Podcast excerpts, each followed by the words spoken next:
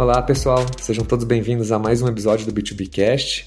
É um enorme prazer hoje eu estou aqui com o Júlio Begali. Júlio, muito obrigado pelo seu tempo, pela participação aqui no nosso projeto, no nosso programa. E eu queria começar com uma pergunta. Quem que é o Júlio Begali? Ô Bruno, tudo bem? Bom dia. É... Primeiro, obrigado pelo, pelo convite, né? Agradecer aí. Bom, o Júlio Begali é um economista formado na Universidade de Campinas, nascido em Campinas, formado em Campinas, é, aqui na, Unicamp. Comecei a minha carreira na área de finanças, né? Então, bem focado ali nas áreas de envolvidas mais na, na, na minha formação acadêmica, né? Mais em economia mas ali por meios, por voltas de 2012 ou 2013, eu decidi trilhar novos, novos caminhos, né? Então comecei a, a fui para uma área de, de, de, estruturação de projetos, né? De pós-venda. Fui, fui para Israel, né? Morei um ano em Israel. É, aí, quando, quando você chega em Israel, você começa a ter contato obrigatoriamente com inovação, né? Então, não, não tem outra... É, é Startup Nation, né? Startup, é, é, o país que tem mais startup por, por, por, por habitante. Então, quando você pousa do avião lá, você já começa a, a imergir nesse, nesse mundo de inovação. E aí, quando eu voltei de lá, é, aí eu, eu, tinha certeza que eu queria trilhar minha, minha carreira é, nessa área. E aí acabei, e aí fui migrando, né, gradativamente para inovação.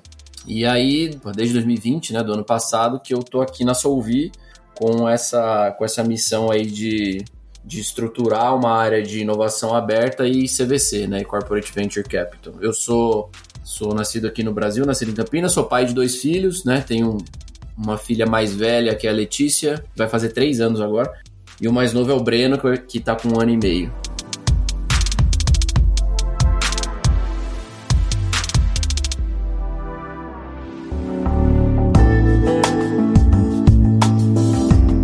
Que legal essa sua experiência em Israel, hein? Deve ter sido um choque cultural imenso, né? É, mas, pô, Cara, foi, foi espetacular. aprendizado, Sim, né? espetacular. A gente, é, a gente ainda deu um azar de, de chegar lá. A gente foi para lá em 2014, né? É, foi bem engraçado, porque foi. A gente assistiu o primeiro jogo da Copa do Mundo do Brasil, né? Aqui. E aí a gente foi para Israel. Então a gente perdeu toda a Copa do Mundo do Brasil, a gente assistiu de lá de madrugada, né?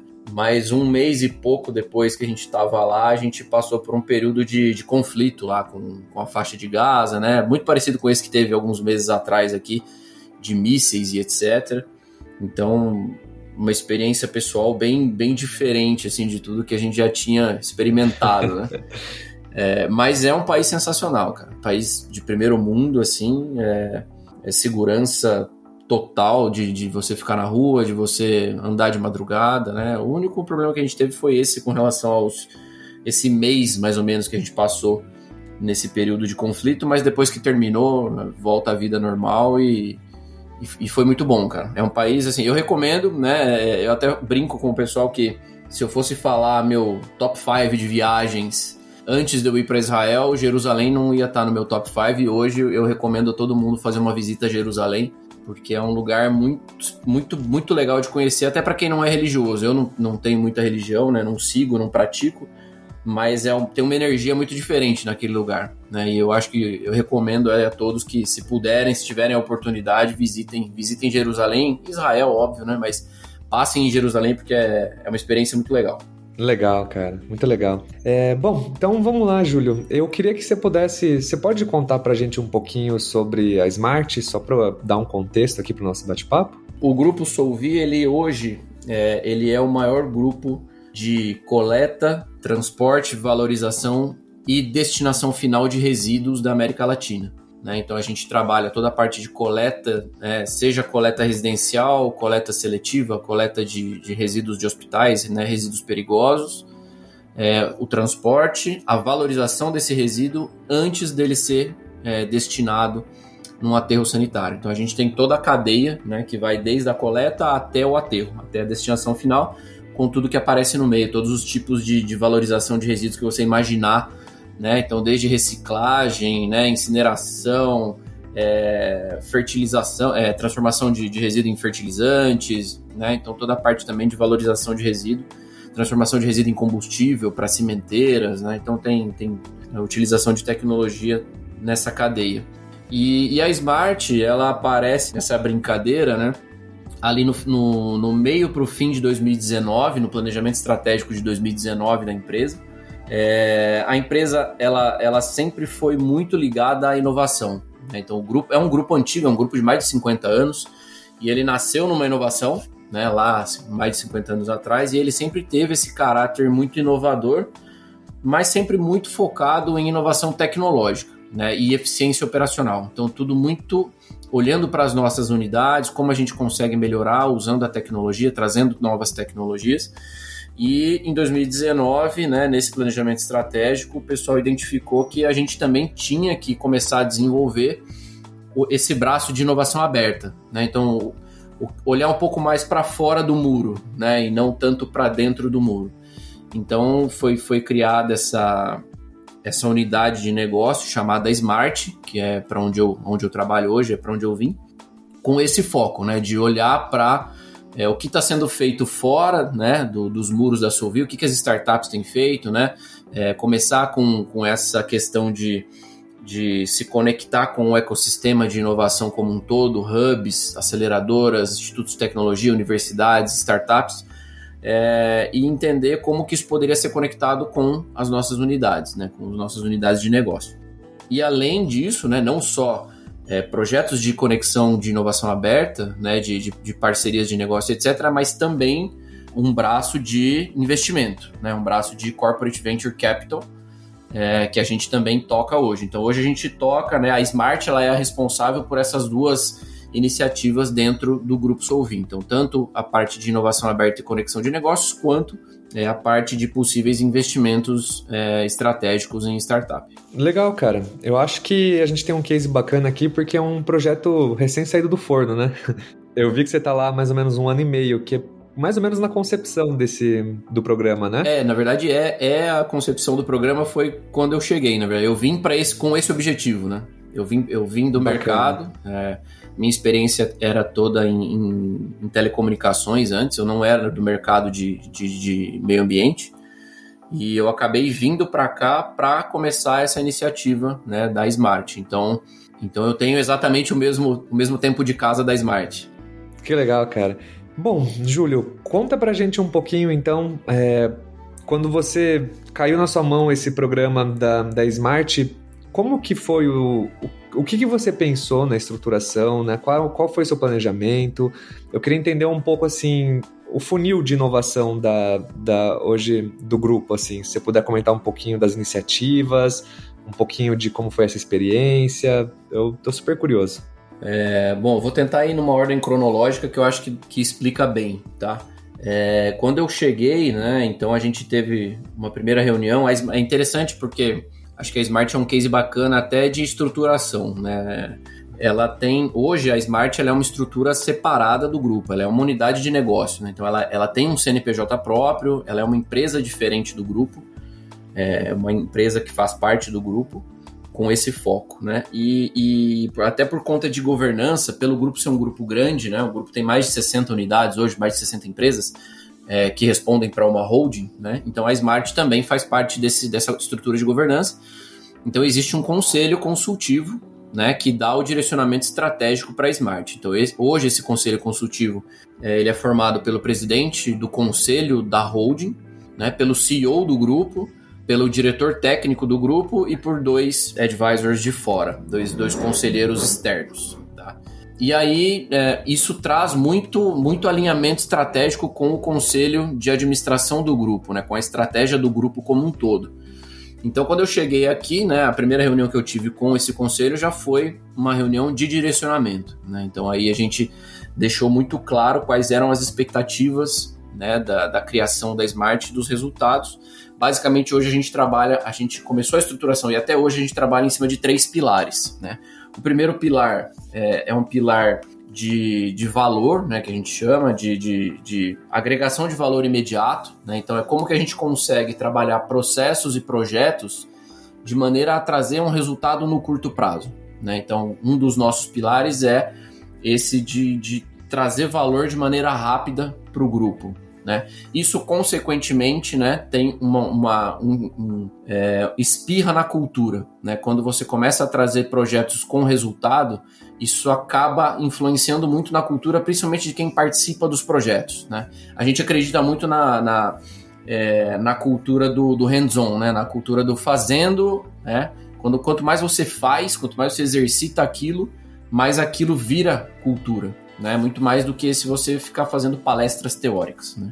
Então a gente tem esse pilar muito, muito, muito forte, né? Um dos nossos três pilares que é trazer esse resultado de imediato. A gente tem um segundo pilar que é um pilar de relevância no ecossistema. Então a Solvi, né? Por ser hoje o maior player né, de, de gestão de resíduos da América Latina, ela se coloca como um player relevante do ecossistema de inovação. Né? Então a gente tem essa premissa né, de ser um dos é uma das locomotivas né, do ecossistema de, de, de, startups verdes. Então a gente tem esse tem que ter esse protagonismo, né? Um do, uma das nossas funções aqui na Smart é trazer esse protagonismo para Solvi. É, e o terceiro é uma questão óbvia de ganhos estratégicos, né? Então a gente tem que trazer também é, uma visão de longo prazo. Então não só resultado de curto prazo, mas uma visão de longo prazo é, pensando aí na disrupção do, do, setor, né? Isso que isso é, essa, essa agilidade que as startups trazem.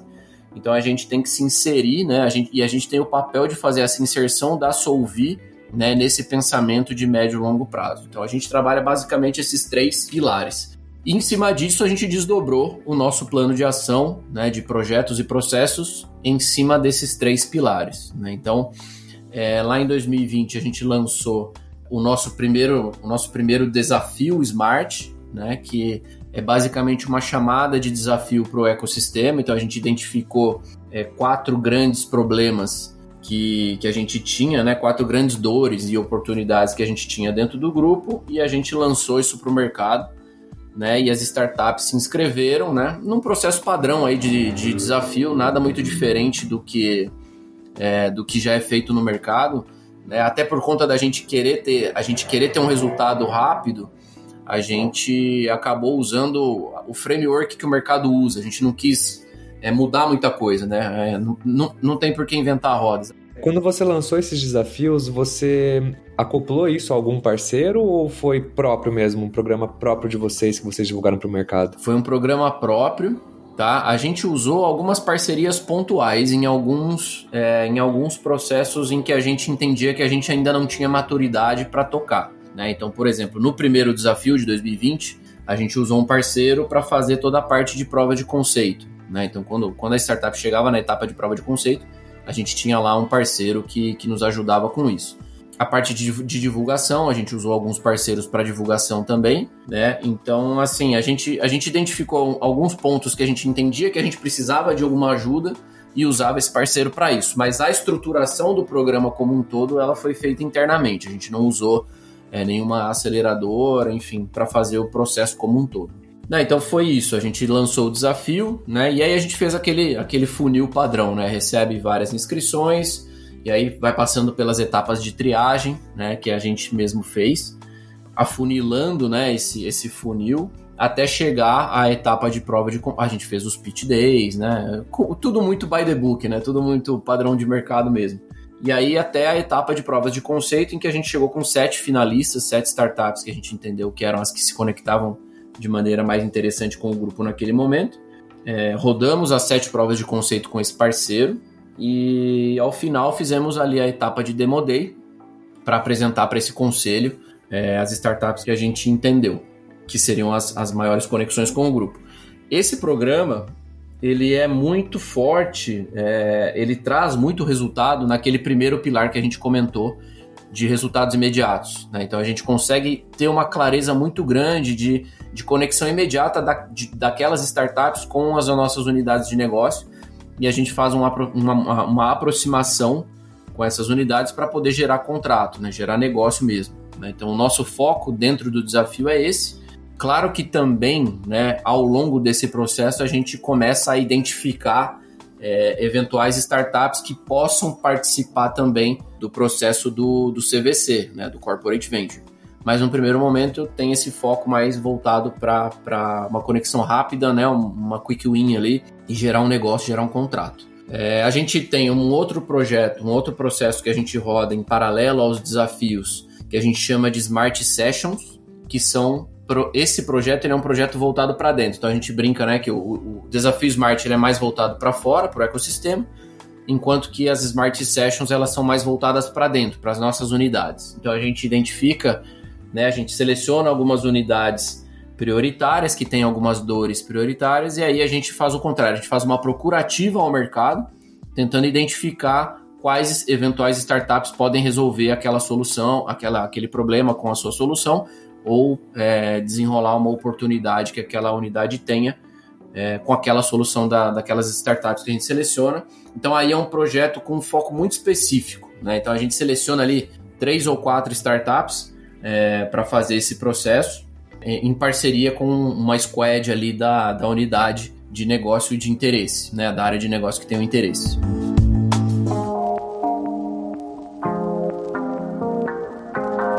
Você comentou que você tem mais de 60 hoje unidades de negócio, né? Isso. E aí você tem dois focos para resolver problemas para holding e para resolver problemas para as unidades. Esse quando você se foca numa resolutiva de unidade, é, como que você, porque eu imagino assim, tem muita cultura diferente, eu acho, né? Sim. Às vezes por ser tantas unidades de negócio.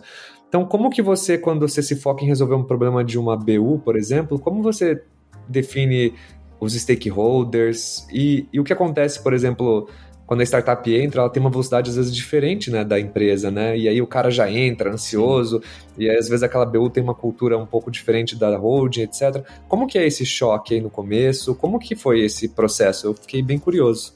Bom, é, é bacana você ter puxado esse assunto, que a Solvi ela tem um, uma particularidade né, com essas unidades, né, essas muitas unidades, que a gente tem um modelo de empresariamento né, particular aqui, em que a unidade tem muita autonomia.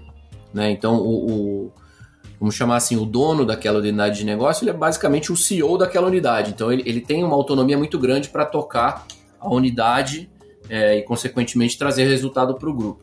Isso é uma coisa muito boa com relação à autonomia da unidade, mas ela também tem alguns, alguns pontos negativos e um deles é esse, né? Quando a unidade ela tem muita autonomia, a gente tem que ter um esforço da holding muito grande de fazer essa conexão entre todas elas, né? Porque ela roda de maneira muito bem de forma autônoma.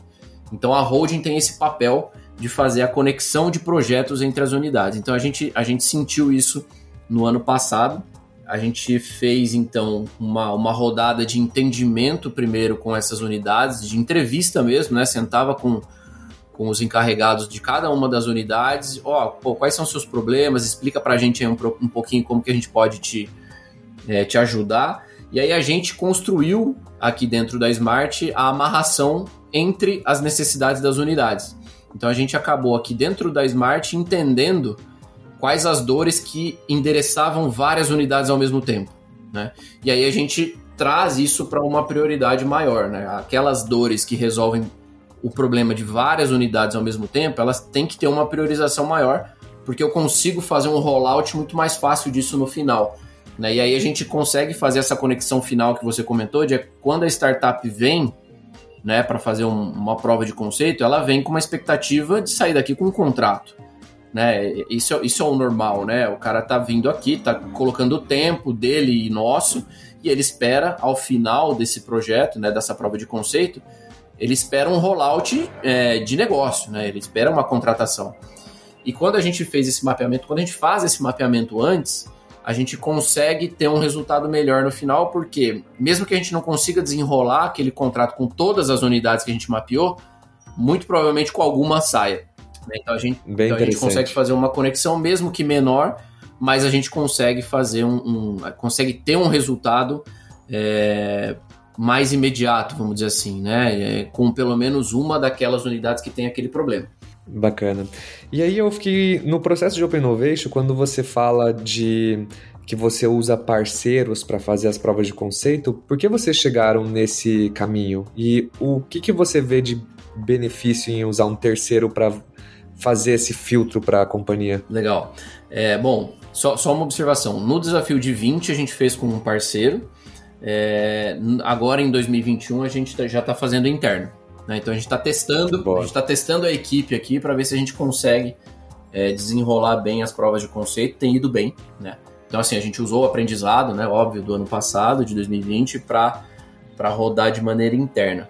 Mas, de como tudo, tem prós e tem contras, né? Como toda, acho que como toda unidade de inovação aberta de, de todas as empresas que a gente já conversou, né? A gente, faz, a gente tenta fazer bastante benchmarking e, e, e o bom é que o, o, esse ecossistema de inovação aberta ele é bem aberto mesmo, né? Então, as conversas são muito produtivas e, e todas muito transparentes, né? dificilmente a gente encontrou equipes muito grandes de inovação aberta. Até porque vai, vai, vai contra o próprio conceito, né? De, de fazer isso permear pela empresa como um todo e não você ter uma área muito grande de inovação. Então, como a área é pequena, né, é enxuta, então muitas vezes a gente não dá conta mesmo de fazer e aí a gente vai para um terceiro.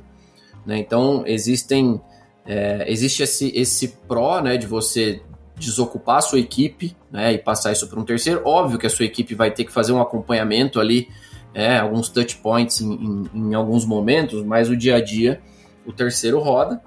Então aí tem, tem alguns pontos positivos e negativos. Né? É, o terceiro normalmente ele vai rodar com a metodologia própria, né? ele, tem, ele já vem com uma metodologia dele, então a gente até consegue talvez é, flexibilizar alguma coisa aqui ou outra ali, mas vai meio que contra né, a própria contratação do terceiro, que é, é ele trazer a metodologia dele, que provavelmente já foi testada, já foi, né, já, já rodou alguns programas antes, então a gente tenta não interferir muito nisso.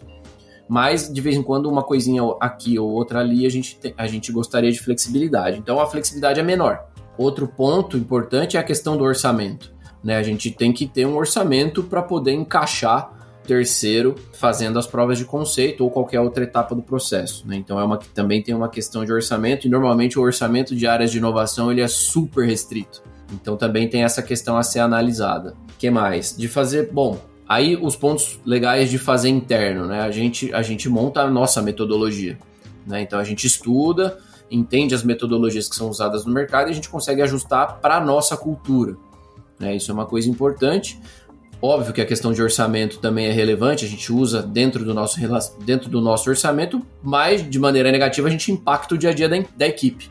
Né? Então, coisas que a equipe poderia estar fazendo, ela talvez não consiga fazer, porque ela vai estar rodando provas de conceito. Bom, mas também eu acho que é interessante internalizar, porque eu acho que você também aprende, é, erra, mas aprende mais rápido também, né? No longo prazo sempre compensa, né? E, e eu, aí eu fiquei curioso, Júlio. Como você mede o que, que é uma métrica de sucesso para você? Tipo, quando você analisou um terceiro e você fez dentro de casa, o que, que vocês medem? Tipo, quais são os, as métricas principais? Legal. É, acho que essa é a, a, conversa mais complicada né, de, de, qualquer, de qualquer área de, de inovação é, ou CVC, né? Como é que você mede o sucesso? Essa é, essa é a pergunta a difícil. Pergunta né? de um milhão de dólares. No nosso caso, como a gente ainda é uma, uma área muito incipiente, né? É, bom, a gente está aqui há um ano e pouco, então a gente tem uma métrica é, que ela está mais relacionada à cultura. Né? Então a gente entende que no momento que a gente está, isso, isso não necessariamente é replicável para todas as empresas em todas as todos os grau, graus de maturidade que elas estão. Mas no nosso caso, como a gente está num grau de maturidade que começou há pouco tempo, então, um dos nossos, uma das nossas é, medições aqui é realmente quantidade de POC que a gente roda. A gente entende que no momento de maturidade que a gente está, quanto mais provas de conceito a gente rodar, mais a cultura espalha. Claro que a gente não vai fazer uma prova de conceito por fazer, né? Fazer por fazer também não traz valor. Então a gente tem sempre que entender que aquela prova de conceito ela realmente vai endereçar uma, uma dor de uma unidade. Né, porque aí a gente tem uma chance muito grande daquilo virar um contrato, que é, outro, é uma outra medição. Né? Então tem, a gente tem a medição de quantas POCs a gente roda num ano, dada a nossa capacidade, mas a gente também tem a medição de quantas POCs a gente conseguiu converter em contrato. Né? Porque isso é o que vai trazer valor realmente, né? tanto para a startup quanto para a unidade. Porque mesmo que a gente rode uma prova de conceito com uma unidade nossa, gere cultura, né? o pessoal aprenda como faz, né?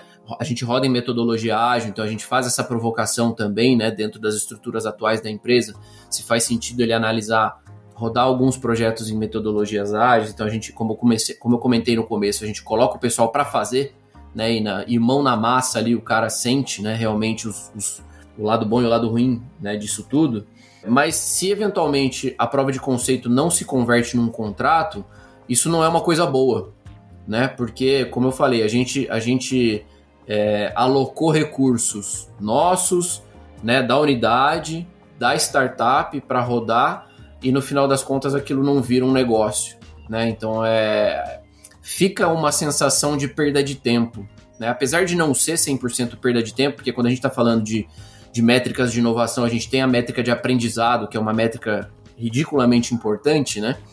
Mas no final das contas, é, é, as empresas elas são medidas por, por resultado. Então a gente tem que trazer resultado e o resultado ele é medido no contrato. Não adianta a gente fazer POC sem converter contrato. Então acho que essas duas métricas é, para esse quesito de inovação aberta são as duas mais relevantes que a gente usa aqui.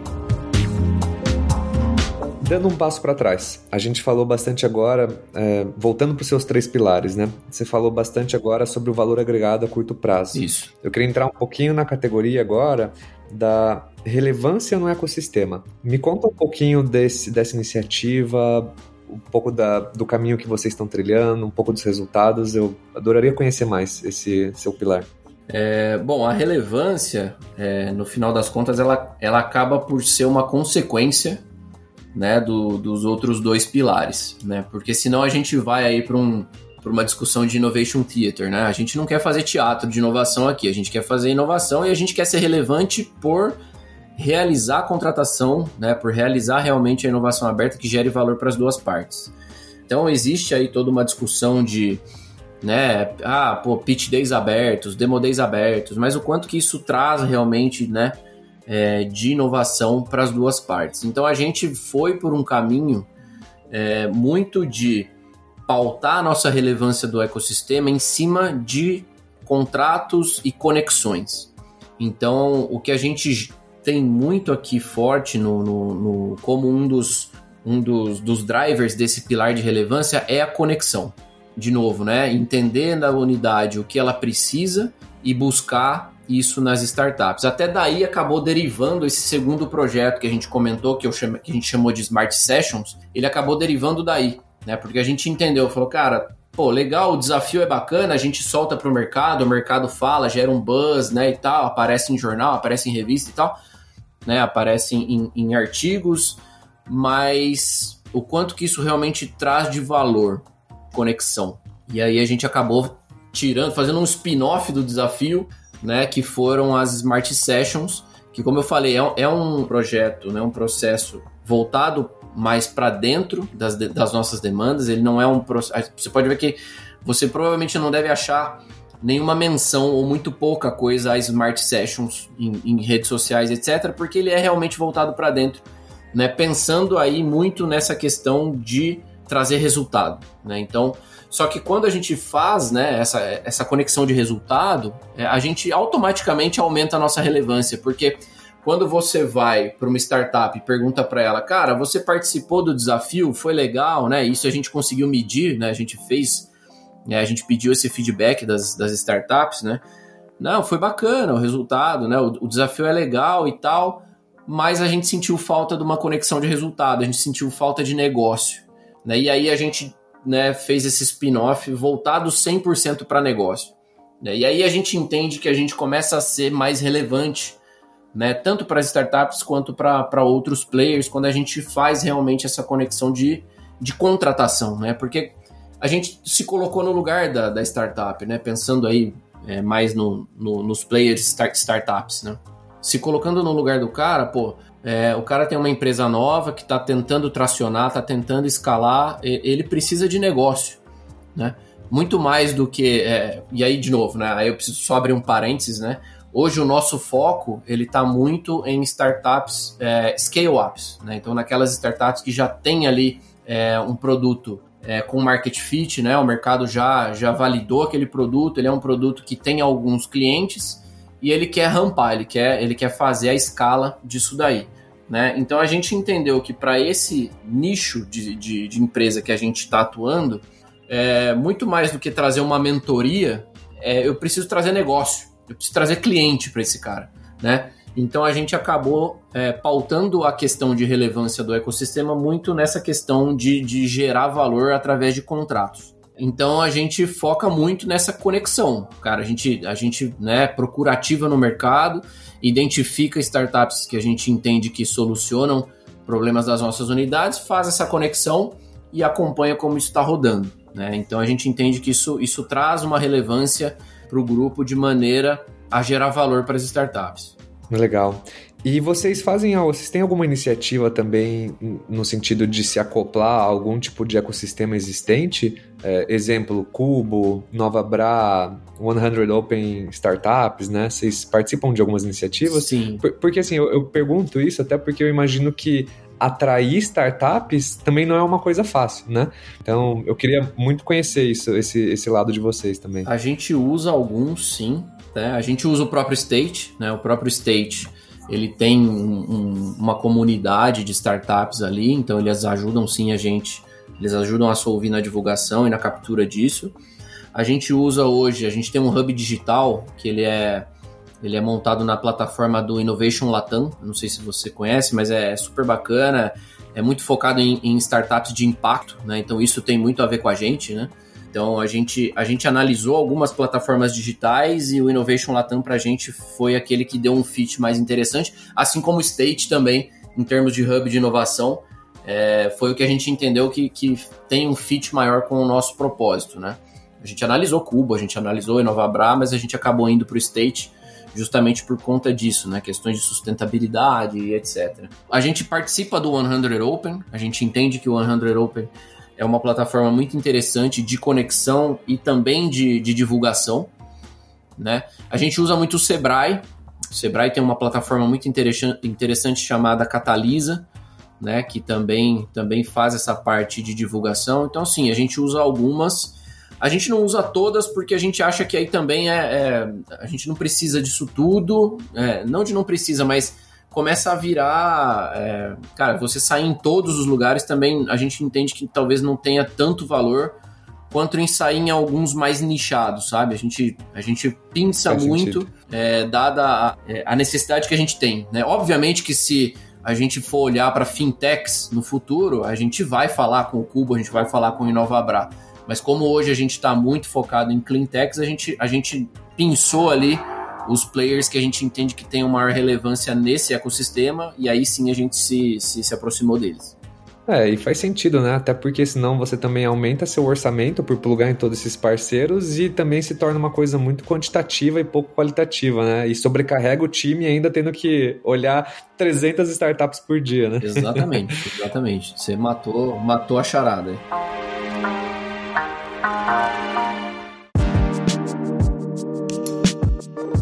E aí, cara, eu queria que você me contasse um pouquinho hoje da estratégia hoje de vocês em relação ao terceiro pilar, que são o, o pilar do longo prazo, né? Então você me fala muito sobre contratos, sobre fazer POCs e que você mede isso como um sucesso, mas medir iniciativas a longo prazo me deixou muito curioso. Como que hoje vocês fazem isso? Acho que essa é a medição mais difícil de todas, né? É como que a gente mede um sucesso de alguma coisa que ainda não aconteceu, é, ou vai acontecer num longo prazo o que a gente fez, né, o que a gente tem feito, a gente tem um, um, acompanhamento aqui muito próximo das startups que a gente entende que são as startups. É, bom, primeiro, né, a gente tem uma tese de investimento muito bem definida, né, então é, acho que isso é, é, o ponto de partida de qualquer CVC, né, você entender quem você está olhando, né, porque senão você olha tudo e não olha nada ao mesmo tempo. Então a gente tem uma, uma, uma tese de investimento muito bem definida, né?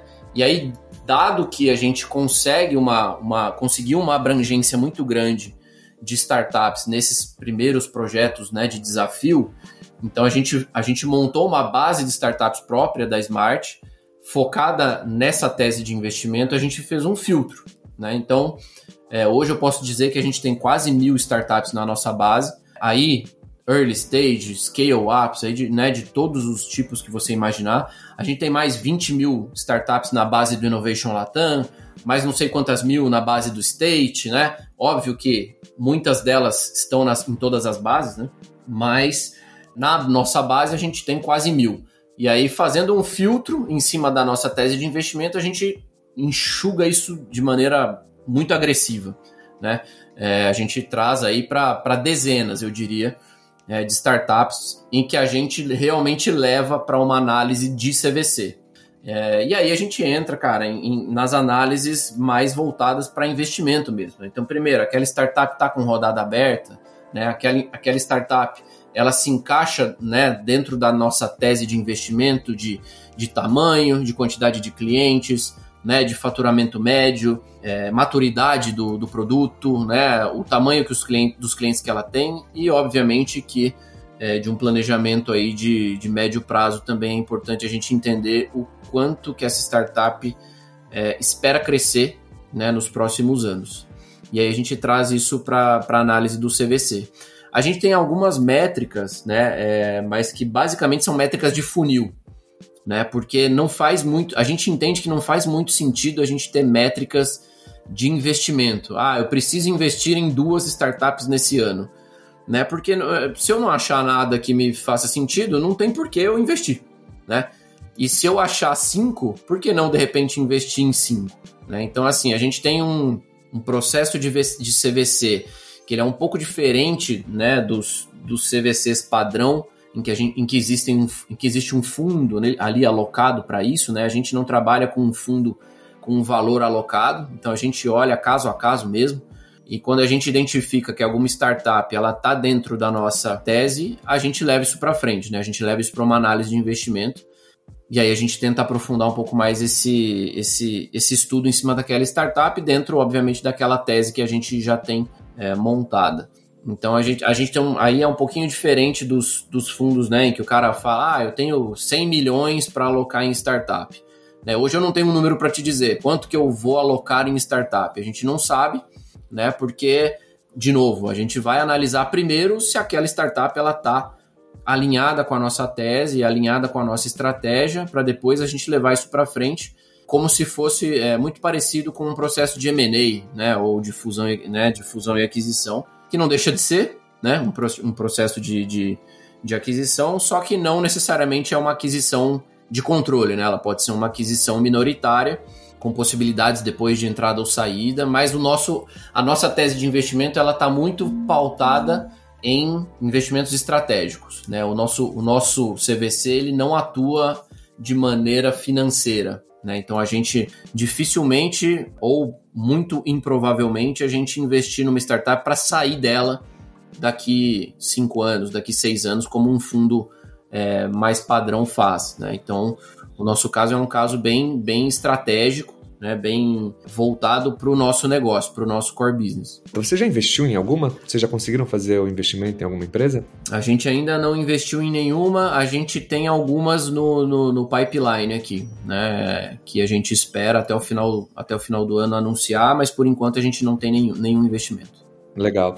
E, e nessa estratégia de vocês, vocês pensam em plugar a solução da startup para ela crescer dentro do grupo? Ou é simplesmente, cara, uma relação de sentar no conselho e, e vamos caminhar juntos e, né? É, como que você vê essa, esse final do seu funil aí de CVC? Eu diria que a grande maioria, é, se não todas que a gente tem analisado por enquanto, é a primeira opção. Né? É uma opção de fazer uma escala dentro do grupo e depois é, e depois não, né? Pode ser uma coisa que pode acontecer em paralelo ou não, mas de imediato a gente tem que ter uma sinergia com, com as nossas atividades, né? Porque a gente entende que isso é, é isso é o grau máximo de potencialidade, né? É trazer uma startup para dentro e ao mesmo tempo eu já trazer negócio para ela, mesmo que seja dentro do próprio grupo, né? Então, muito provavelmente a gente deve ir para um, um caminho desse. É óbvio que isso não impede da gente também abrir isso para o mercado. Né? Na verdade, a ideia é fazer as duas coisas, né? Potencializar isso dentro do grupo, mas também abrir né, para trazer receita nova, né? Também não faz sentido a gente trazer uma startup para ter só receita dentro do grupo, né? Receita dentro do grupo não é receita nova, né? Mas a gente entende que a receita de dentro do grupo ela potencializa a startup para poder participar de, de, de clientes relevantes olhando para fora. O que a gente traz, na verdade, também junto, né? Não só com o potencial das empresas do grupo, é o potencial dos clientes da empresa do grupo. Né? Aí sim a gente vê muito potencial. Né? Então a gente tem hoje mais de 7 mil clientes. Então imagina, né?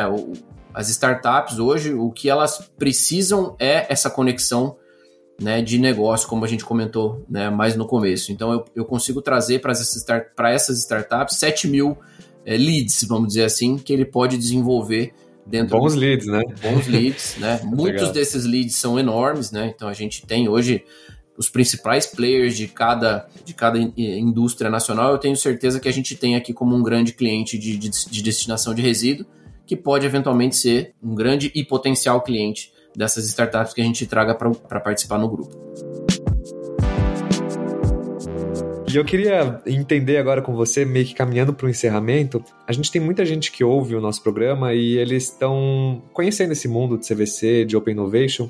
Uhum. Então, que dicas que você daria para uma pessoa que está aí nesse estágio, talvez um ano atrás de você, né, e que esteja estruturando internamente ou planeja, planejando, né, esse, esse movimento de inovação, de CVC? O que você pode compartilhar com os nossos ouvintes? Bom, eu vou compartilhar um pouco do que, do, do que eu acho que foram as, as coisas interessantes que a gente fez no começo do nosso processo aqui. É, e talvez algumas coisas que a gente poderia ter feito diferente, né? Mas acho que muito importante é a questão da, da amarração estratégica, né? Então, acho que a primeira pergunta é por quê? Né? Por que, que a gente vai estruturar um CVC? Por que, que a gente vai estruturar é, uma área de inovação aberta que seja, né? Então, qual que é o real motivo da gente criar isso? Né? Eu quero trazer valor como, né?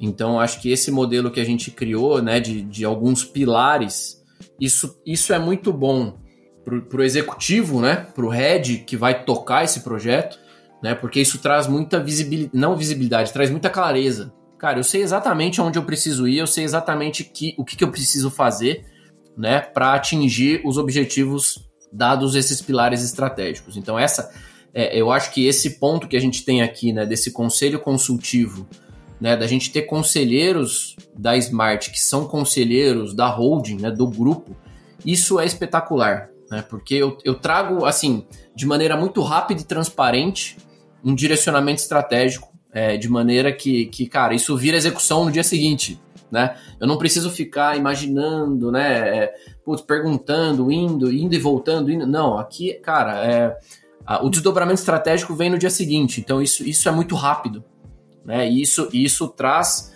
muita velocidade, seja para você pivotar dentro do próprio processo, né? Cara, putz, eu achava que eu estava indo nesse caminho, de repente vem um direcionamento que dá uma clareza e você fala, opa, vamos mudar de, vamos mudar, né? Vamos pivotar, como as startups dizem, né? Vamos pivotar o nosso processo de CVC, o nosso processo de inovação aberta, né? Para seguir dentro do caminho que a estratégia quer. Então, acho que esse alinhamento estratégico é, é o ponto de partida, né?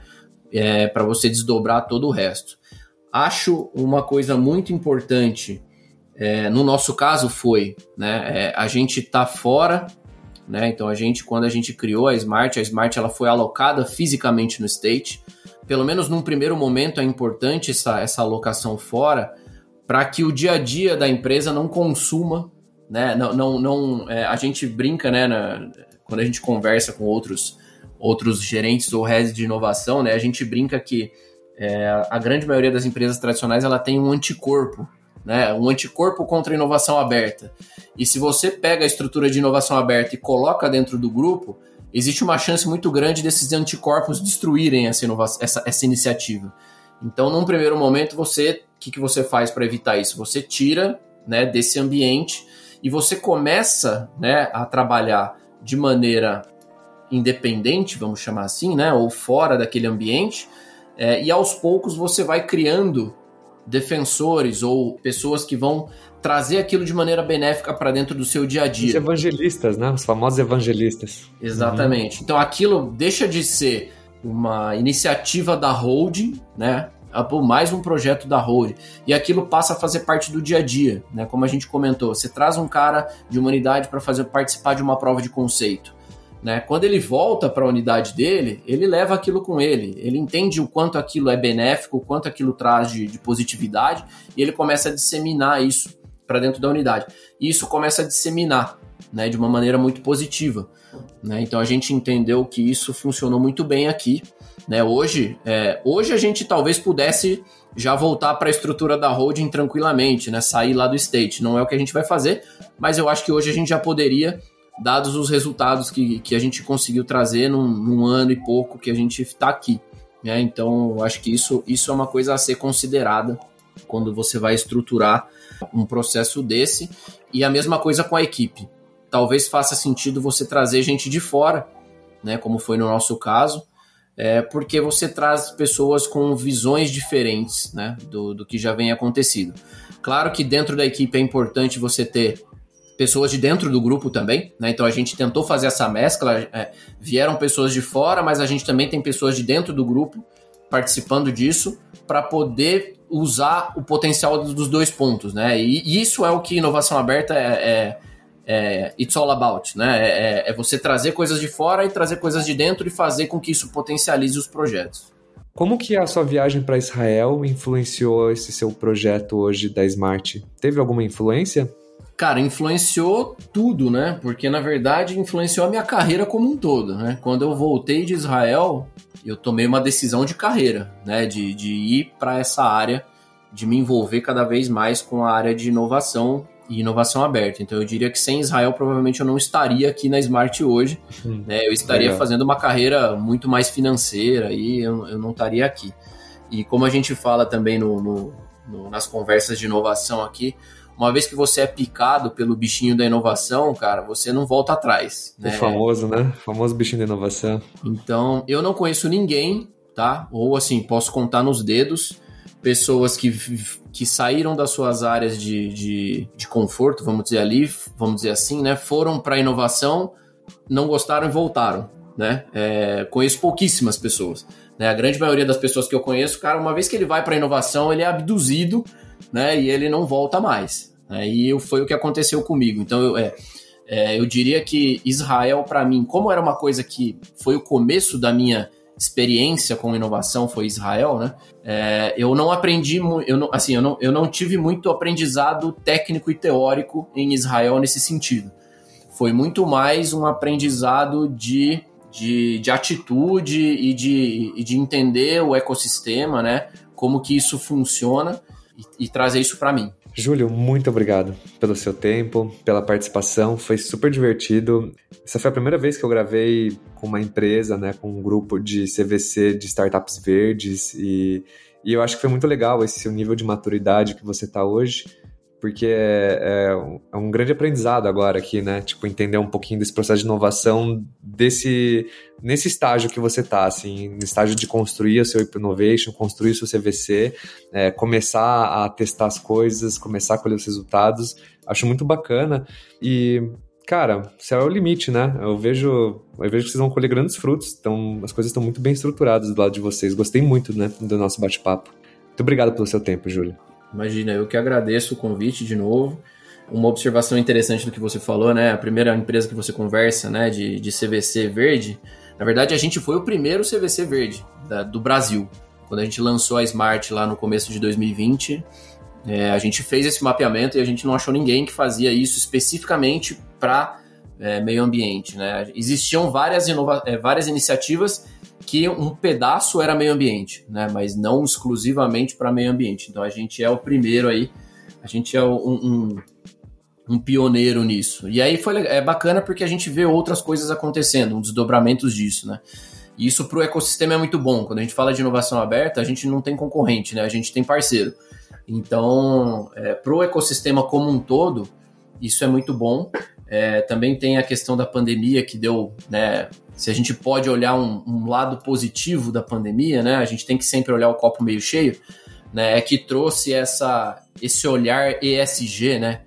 Para as empresas, para as grandes empresas, e isso é uma coisa que a gente entende que vai marcar positivamente o ano de 2020 e 2021. Né? Vai ser um, a gente vê uma virada de mesa mesmo, uma, uma, uma troca de mindset né? de, da, das empresas nesse olhar é, de sustentabilidade, de social e de governança, de meio ambiente, né, que vem para ficar. Né? Então é uma coisa que, que a gente acredita muito e a gente acabou é, acertando no planejamento e, e, deu super certo porque a gente saiu, que a gente saiu na frente, um pouquinho na frente é, nesse quesito. Ah, muito legal. Estou ansioso para ver os resultados que vocês vão colher nos próximos meses aí, Júlio. pode, pode ter certeza que vocês serão os primeiros a saber aí quando a gente tiver alguma coisa. Muito obrigado pelo seu tempo, Júlio. Imagina, eu que agradeço, Bruno.